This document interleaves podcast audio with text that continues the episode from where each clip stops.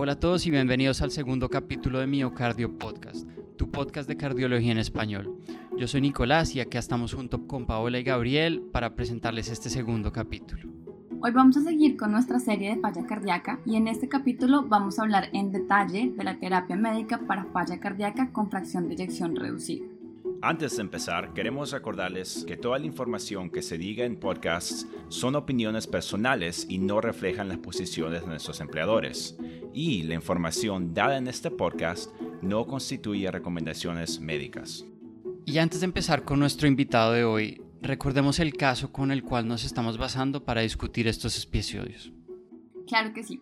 Recordemos que el señor Rodríguez es un paciente de 63 años con dos meses de disnea de esfuerzo progresiva que clasificamos como NIJA 2. Adicionalmente, tiene otros síntomas de congestión como ortopnea, disnea paroxística nocturna y edema en miembros inferiores. No tiene signos de hipoperfusión, entonces se clasificó como Stevenson B, caliente y húmeda. Al examen físico se confirma la congestión dado que tiene ingurgitación yugular, edema de miembros inferiores y crépitos en la auscultación pulmonar. Finalmente, el ecocardiograma mostró fracción de eyección reducida del 30%, dilatación biventricular con insuficiencia mitral y tricuspidia moderada, lo cual explica los hallazgos al examen físico de ondas B prominentes, soplo holosistólico en el foco mitral y presencia de S3 en la auscultación cardíaca. En términos de medicamentos, la señora Rodríguez únicamente tomaba los sartán 50 miligramos diarios, levotiroxina y aspirina. Muy bien. La siguiente pregunta, la cual nos adentramos en nuestra discusión, es ¿cuál es el manejo médico óptimo para nuestro paciente, dado que tenemos diagnóstico de falla cardíaca con fracción de eyección reducida? Para responder esta pregunta en detalle, presentamos a nuestro invitado de hoy, el doctor Felipe Martínez. El doctor Martínez es cardiólogo, profesor titular de Medicina Interna de la Universidad de Córdoba en Argentina, director del Instituto Médico DAMIC y expresidente de la Federación Argentina de Cardiología. Adicionalmente, el doctor Martínez ha sido el coordinador nacional para la Argentina de los estudios Paradigm y DAPA-EHF, los cuales mencionaremos más adelante. Doctor Martínez, muchas gracias por acompañarnos y queríamos empezar preguntándole, Muchas veces el tratamiento de la falla cardíaca con fracción de eyección reducida se convierte en receta de cocina y todo el mundo piensa inmediatamente IECA, ARA, beta bloqueador y espironolactona. ¿Usted podría aclararnos de cómo ejercen su acción benéfica y de dónde viene la evidencia para estos medicamentos? Bueno, en primer lugar el agradecido soy yo y quiero felicitar al grupo por tan excelente y útil idea para los médicos latinoamericanos. El paciente que presentan, yo diría que es un caso típico de insuficiencia cardíaca crónica con fracción de eyección reducida, en donde, como no pasa siempre, hay una correlación bastante buena entre la clínica y el grado de disfunción miocárdica, tiene una fracción de eyección reducida, pero no tanto, en el 30%. Esta paciente además tiene una insuficiencia mitral aparentemente importante, que sin conocer algunos datos previos, no sabemos si primero fue la valvulopatía de causa traumática o cualquier otra que llevó a la insuficiencia cardíaca o al revés, como cada vez se ve más, como es una insuficiencia cardíaca con un miocardio bien dilatado, la dilatación impacta en el anillo mitral y produce la disfunción valvular. De todas maneras, eso no cambia mayormente el enfoque terapéutico que como dijo la doctora Paola, hoy en día todas las guías recomiendan el uso de IECA, eh, ARA2, diuréticos, beta bloqueantes y antagonistas del receptor minerocorticoideo. Entonces, en el caso del paciente, la primera observación desde el punto de vista terapéutico es que está recibiendo muy poca medicación y no acorde a lo que la evidencia muestra. Tanto IECA como beta, bloqueantes han tenido evidencia muy importante en los últimos 30 años que demuestran los beneficios en disminuir la morbimortalidad de la insuficiencia cardíaca. Los IECA fueron los primeros, a través de estudios eh, muy conocidos como el SOL, el Consensus, etcétera, que ustedes todavía no habían nacido y ya eh, lo estaban estudiando y usando. Luego aparecieron los beta bloqueantes, de los cuales, aunque inicialmente hubieron muchos, los dos que se mantuvieron como evidencia sólida para el tratamiento de la insuficiencia cardíaca fueron el carvedilol y luego el bisoprolol. El metoprolol tuvo algún tipo de periodo de oro, pero fue superado incluso en estudios comparativos por estas otras dos drogas. Ahora, en los comienzos de esta historia de drogas de primera línea, los beta bloqueantes se recomendaron y aún siguen algunas guías recomendándolos para cuando el paciente tiene signos y síntomas de hiperactividad simpática, como ser taquicardia, arritmias, no cuando el paciente está muy edematizado. En cambio, los IECA se podrían dar siempre. Pero a eso hay que unirle, unirle diuréticos, empezando con diuréticos de ASA y después, para evitar los problemas de electrolíticos, se puede combinar el IECA o el beta bloqueante con un diurético tiacídico, que produce menos trastornos hidroelectrolíticos. A ese esquema básico y vigente que a mi generación le tocó usar durante 30 años, surgieron varias novedades importantes. La primera fue la aparición con el estudio Sales de que la espironolactona, que en la escuela de medicina nosotros la estudiamos como un diurético ahorrador de potasio, como una droga buena para la alopecia y para el acné juvenil, se convirtió en una nueva actriz para tratar la insuficiencia cardíaca y hoy, como todo el mundo sabe, la mayoría o casi todas las guías internacionales las recomiendan como drogas de primera línea asociadas a lo anterior. El otro grupo que todavía está vigente es el de los antagonistas de la angiotensina. Estas drogas tuvieron varios estudios, algunos de los cuales también coordinamos en Argentina. El primero de ellos fue el ELITE con los sartán, pero que no demostraron superioridad frente a los IECA, sino que mostraron que tenían menos efectos adversos y que además en los pacientes con insuficiencia cardíaca que tenían disfunción renal, tenían un cierto efecto protector. Y en este momento eso sigue vigente. Pero yo les decía que esos 30 años o 40 años de usar estos esquemas han, pasaron del adormecimiento al despertar muy importante con dos grupos nuevos de drogas que hablaremos luego, que son los ARNIs o inhibidores duales del sistema, del cual en el mercado hay una droga que es sacubitril valsartán, y el otro grupo más reciente es el de los SGLT2 inhibidores, que ya estaban en el mercado como hipoglucemiantes y, y los primeros estudios empezaron a mostrar en pacientes diabéticos que disminuían la morbimortalidad cardiovascular y ahora ya hay estudios, ya hay dos estudios que han mostrado que no solo en diabéticos, sino en los pacientes sin diabetes también producen lo mismo.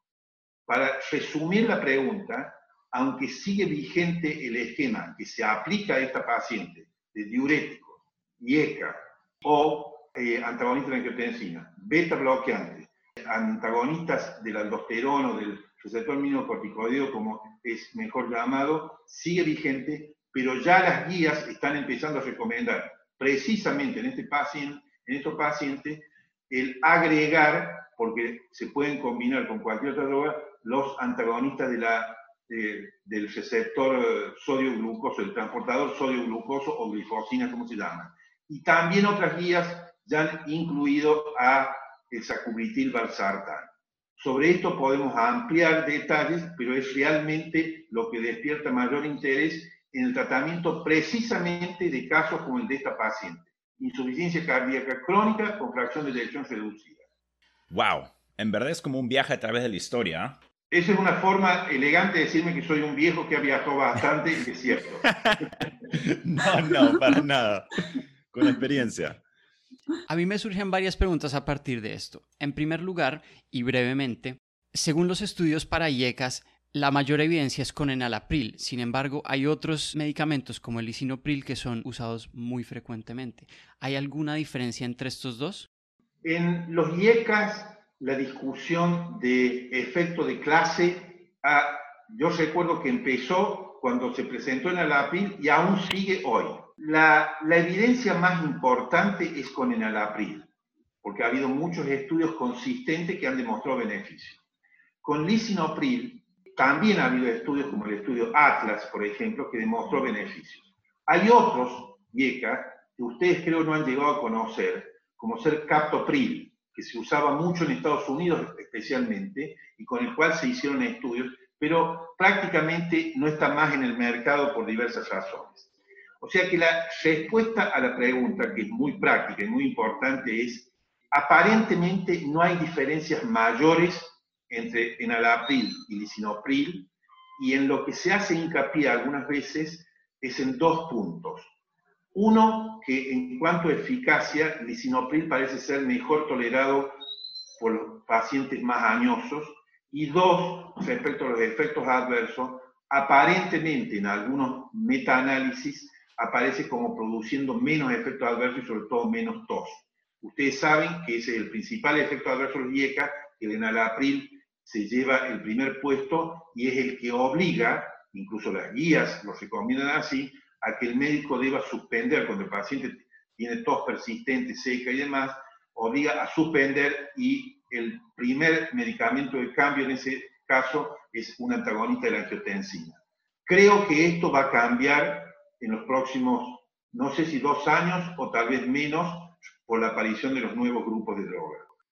Muchas gracias, doctor Martínez. Y en términos de los beta bloqueadores, ¿hay alguna forma de decidir entre metoprolol y carvedilol? Sí, eh, bueno, como yo les decía antes, el metoprolol eh, surgió eh, como una droga muy importante hace más de 30 años, antes que los IECA. Y tienen una paradoja. Cuando surgieron, surgieron más que todo como drogas bradicardizantes y que bajaban la presión arterial. Paradójicamente, en esa época y en la universidad, esto yo lo he vivido con los alumnos, las preguntas de multiple choice en aquella época decían, ¿cuáles son las principales contraindicaciones del beta bloqueante? Y estaba asma, por supuesto, e insuficiencia cardíaca. Y poco tiempo después, en los exámenes aparecía como una pregunta de multiple choice, ¿cuáles son las indicaciones de los beta bloqueantes? Y la primera era insuficiencia cardíaca, ¿no es cierto? O sea, les quiero explicar que, el metoprolol vivió eso, el carbedilol no. El metoprolol vivió esa época pre-insuficiencia cardíaca y post. Después de eso, todos los estudios que se hicieron que con carbedilol fueron muchísimos y, muy exitosos, eh, Copérnicus, bueno, varios más que tenían nombres raros, pusieron en evidencia que carbedilol era más eficaz y tenía menos efectos adversos que metoprolol, porque ustedes saben que tiene algunas diferencias farmacológicas entre los dos, ¿no es cierto? Eh, el carbedilol, el, metaprolol es eh, bloqueante beta y alfa, en cambio el carbedilol no. Pero aparte también desde el punto de vista de la vida media, de la tolerancia y demás. O sea que en este momento toda la bibliografía más consistente está más a favor de carbedilol que de metoprolol. Entonces, doctor Martínez, ah, ¿qué, hay, que tener en cuenta antes de empezar estos medicamentos? Como les decía, aún en las guías más recientes sigue apareciendo como droga de primera línea diuréticos, IECA, eh, beta bloqueantes y antagonistas del receptor minocorticoideo. ¿Cuáles son los cuidados que hay que tener? Si el paciente está edematoso, el diurético de ASA sí o sí tiene que comenzarse y por viendo venosa, y luego pasarlo por boca. En cambio, si el paciente no está muy edematizado, uno puede elegir diurético, pero diurético ácido, combinado a un IECA. El beta bloqueante también se da y está mucho más indicado, como dije anteriormente, si el paciente sí tiene signos de hiperactividad simpática. Simplemente si está muy taquicárdico, por ejemplo, se lo puede dar. En cambio, si el paciente está bradicárdico, como suele ocurrir en algunas insuficiencias cardíacas, de acuerdo a la etiología o porque tenga algún grado de bloqueo eh, ventricular, etcétera, el beta bloqueante hay que esperar un poco y no se lo puede dar de entrada. Independientemente de eso, hay dos opiniones respecto a los antagonistas de los minocorticoides, del, del receptor minocorticoideo. O darlo de entrada o esperar la respuesta y recién darlo. Lo cierto es que la espironolactona, la plerenona y ahora la nueva finederona todavía no se llega a un 90% de uso, como es el caso de IECA y beta bloqueante, pero ronda, incluso los últimos publicados recientemente, entre el 60 y el 80%. Eso les demuestra a ustedes que de cada 10 pacientes con insuficiencia cardíaca que, ven, que se ven hoy, todavía siguen casi todos recibiendo IECA, beta bloqueante y diurético, y, un, y de los 10, 7, 6, 7, 8 está con, eh, con antagonista del receptor minocorticoideo. Pero la pregunta también tiene que ser contestada con otras cosas. Por ejemplo, ¿en qué pacientes uno no daría espironolactona o sus, o sus primos hermanos? En pacientes que tengan un fallo renal, que tengan un, potasio por arriba de 5 o que tengan los signos de filtro glomerular, creatinina, etcétera, que sugieran que está con una función renal deteriorada, como lamentablemente pasa en muchísimos pacientes con insuficiencia cardíaca. En esos no conviene dar eh, espironolactona o similar. Muchas gracias por eso. Siguiendo con otra pregunta para cerrar el tema de los medicamentos antiguos, queríamos preguntarle, ¿es importante la dosis y cómo se debe monitorear a los pacientes con estos medicamentos? Bueno, sí, es muy importante. Eh, esa es una pregunta clave con gran valor práctico que espero que les sirva a toda la gente joven de los colegas hispanoparlantes que entren. Excepto con los diuréticos, tres otros grupos hay que titular. Entonces, en todos hay que empezar con la dosis considerada, considerada media, que para el nalapril es 10 miligramos dos veces por día. Para los beta bloqueantes es empezar de acuerdo a la frecuencia cardíaca y a todas las otras cosas que dijimos, el carbedilol, empezar con, con dosis más baja, o sea, 12,5 miligramos y aumentar. Con espironolactona o prelenone también se puede empezar con 25 y aumentar. Lo concreto es que en estos tres casos el médico debe monitorear la respuesta del paciente y en base a eso aumentar la dosis o no. ¿eh? Porque hay que balancear la eficacia con la seguridad del paciente, por las tres cosas que hemos dicho ya de efectos adversos y demás. Pero es algo que se debe hacer en la gran mayoría de los pacientes. Por ejemplo, un hipertenso que hace insuficiencia cardíaca, que empieza a tener insuficiencia cardíaca, es un paciente que va a tolerar más los beta bloqueantes, muy probablemente. Y va a tolerar más si, no tolera los IECA, va a tolerar mejor los antagonistas de la angiotensina, que también deben ser titulados. Pero concretamente, la dosis es importante y el médico debe monitorear al paciente para titular. Muchas gracias, doctor Martínez. Creo que basado en esto ya tenemos al menos un plan preliminar para empezar el tratamiento a nuestro paciente.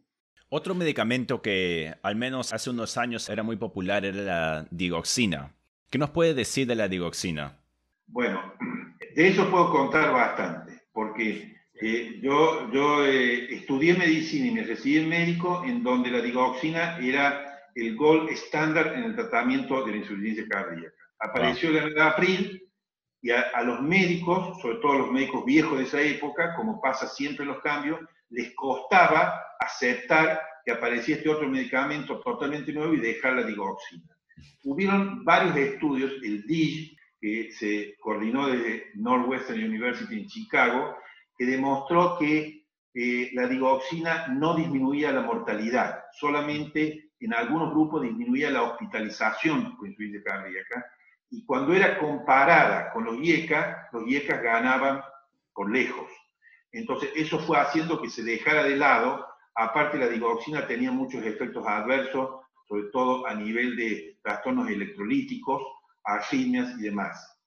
Hoy la digoxina todavía tiene un pequeño nicho en las guías y en el uso diario, que son pacientes con mio, están en insuficiencia cardíaca, pero que tienen básicamente una miocardiopatía dilatada y están con fibrilación auricular.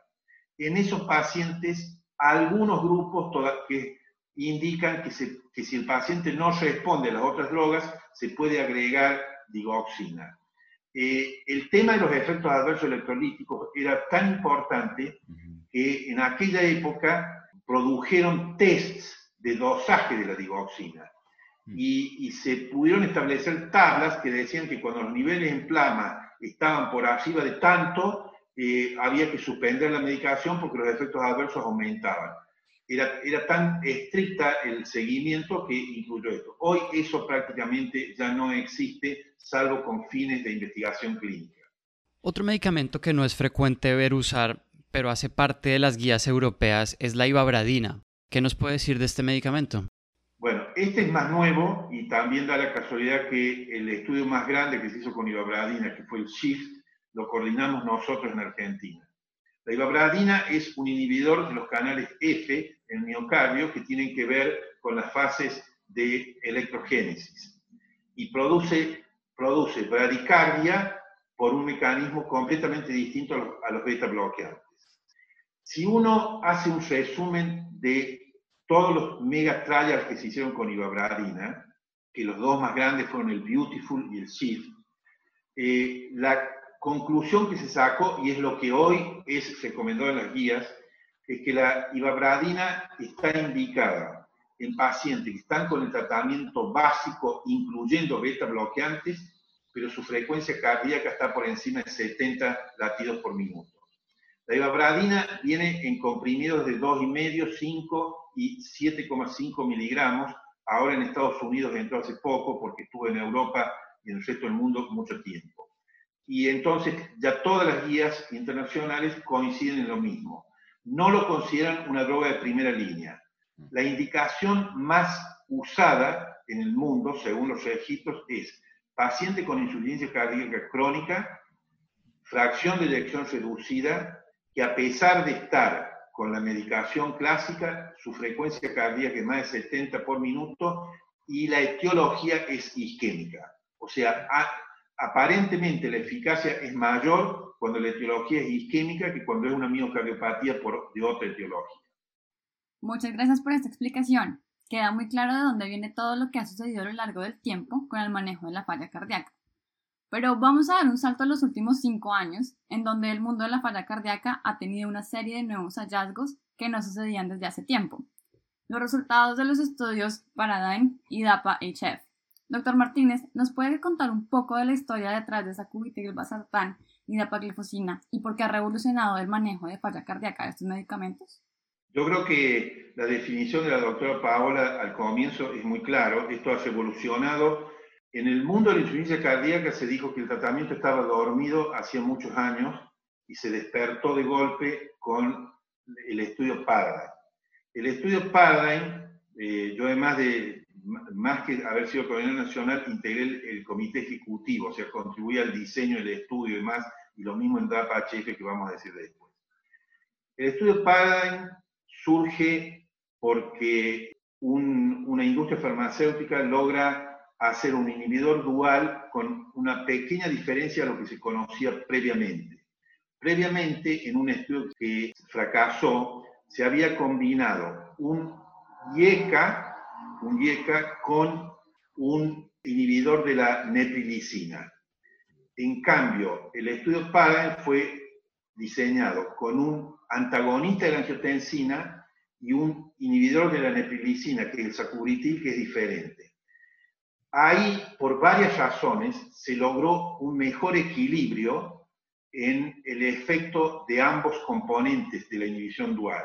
El antagonista de la angiotensina inhibiendo los mecanismos deleterios que produce el aumento de la angiotensina en plasma en insuficiencia cardíaca. Y el sacubitril inhibiendo la degradación de los péptidos vasoactivos que los hace mantener más tiempo y entre ambos mecanismos se logra un balance beneficioso para la insuficiencia cardíaca. Esto se logró en parte con el antecesor, pero el antecesor aparentemente porque la combinación eh, producía demasiados efectos adversos y sobre todo eh, angioedema. Y el estudio fue suspendido porque eh, los pacientes presentaron angioedemas que en algunos casos fueron efectos adversos serios.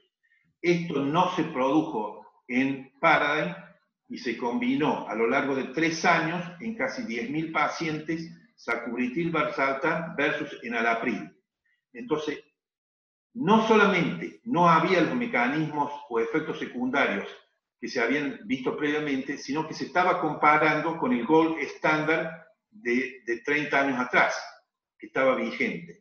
y el estudio se suspendió antes de finalizar porque las curvas se separaron más de 30% a favor de sacubitril valsartan versus enalapril. O sea que por primera vez en 30 años se batía al enalapril. Esto les puedo asegurar, determinó fiestas, eh, fiestas por internet, fiestas en, cuando nos reuníamos y más, porque fueron impactantes. Eh, entonces, eso mostró el estudio padre, para que si, se, si lo han visto, el grado de significación de la diferencia en el endpoint primario tenía 6 ceros. Y cuando tiene 6 ceros, para los evaluadores de FDA, EMA, etc., no hace falta replicar el estudio, porque cuando un estudio da positivo con una P de un 0 o de 2 ceros, piden, para aprobar la indicación, piden que se repita el estudio en, mayor cantidad de pacientes. Acá con 6 ceros, fast track aprobado en el acto. Y los beneficios se han ido replicando, sin embargo, eh, esta medicación necesita titularse también. Y no solamente necesita titularse, sino que no se, en general hay que dar dos dosis diarias, lo cual son pequeñas desventajas pero que pesan, y aparte el precio es muy alto comparado con el alapril. Imagínense en Latinoamérica pasar de un enalapril que cuesta un dólar a, a, este que cuesta varios dólares no es tan fácil y lo mismo pasó en otro lado. Pero en resumen, el estudio fue muy concreto en demostrar una gran eficacia.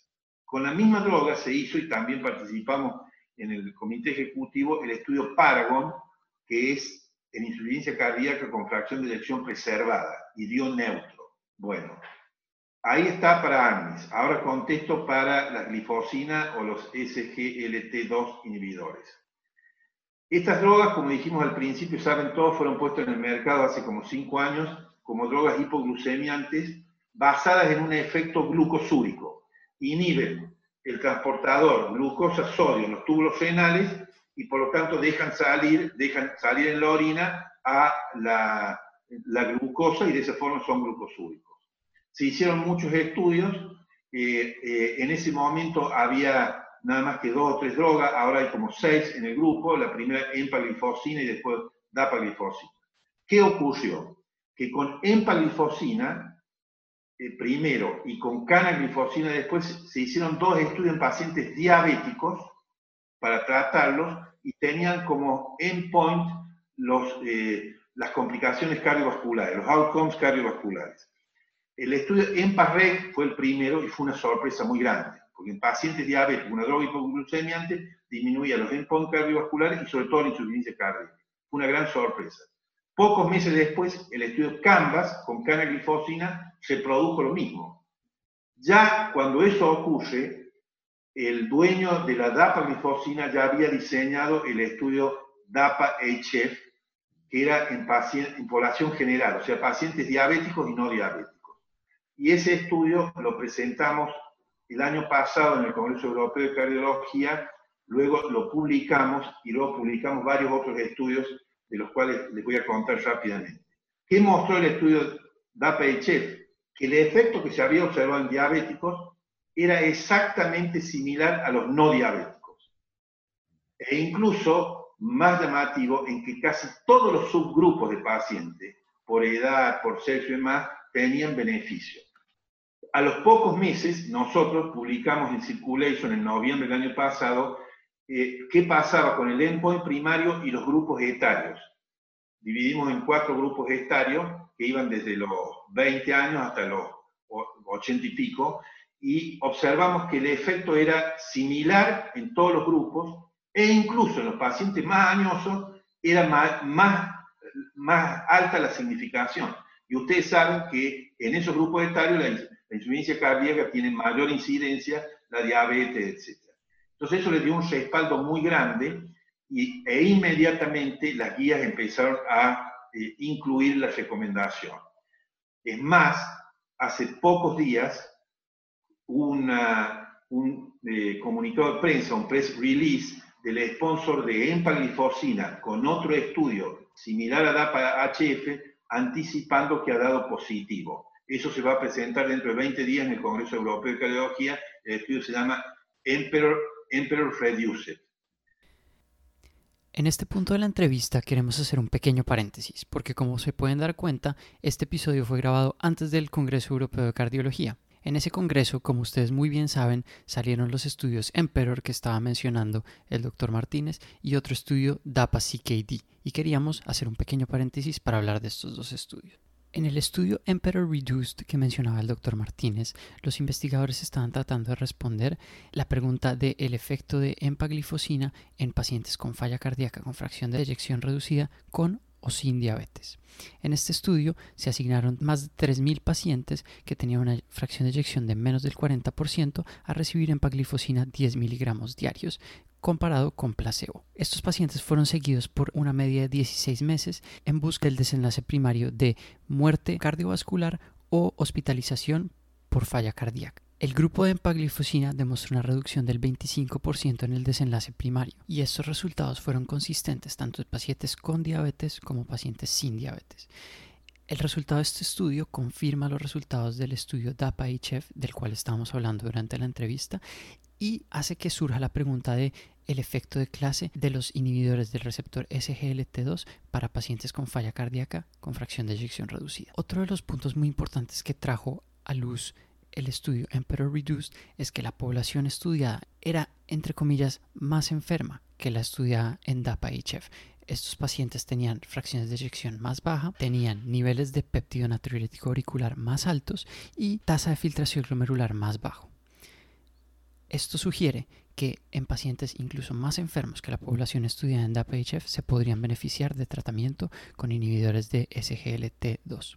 Adicionalmente, en el estudio Emperor había más pacientes tratados con ARNIS, lo cual apoya lo que nos contaba el doctor Martínez, que el uso de ARNIS con dapaglifosina o empaglifosina es aditivo y puede ser seguro usarlos juntos. Los resultados de este estudio han sido recibidos con mucho entusiasmo por parte de la comunidad y nos ayudan a seguir añadiendo al armamentario de medicamentos con evidencia de beneficio en mortalidad en pacientes con falla cardíaca con fracción de eyección reducida.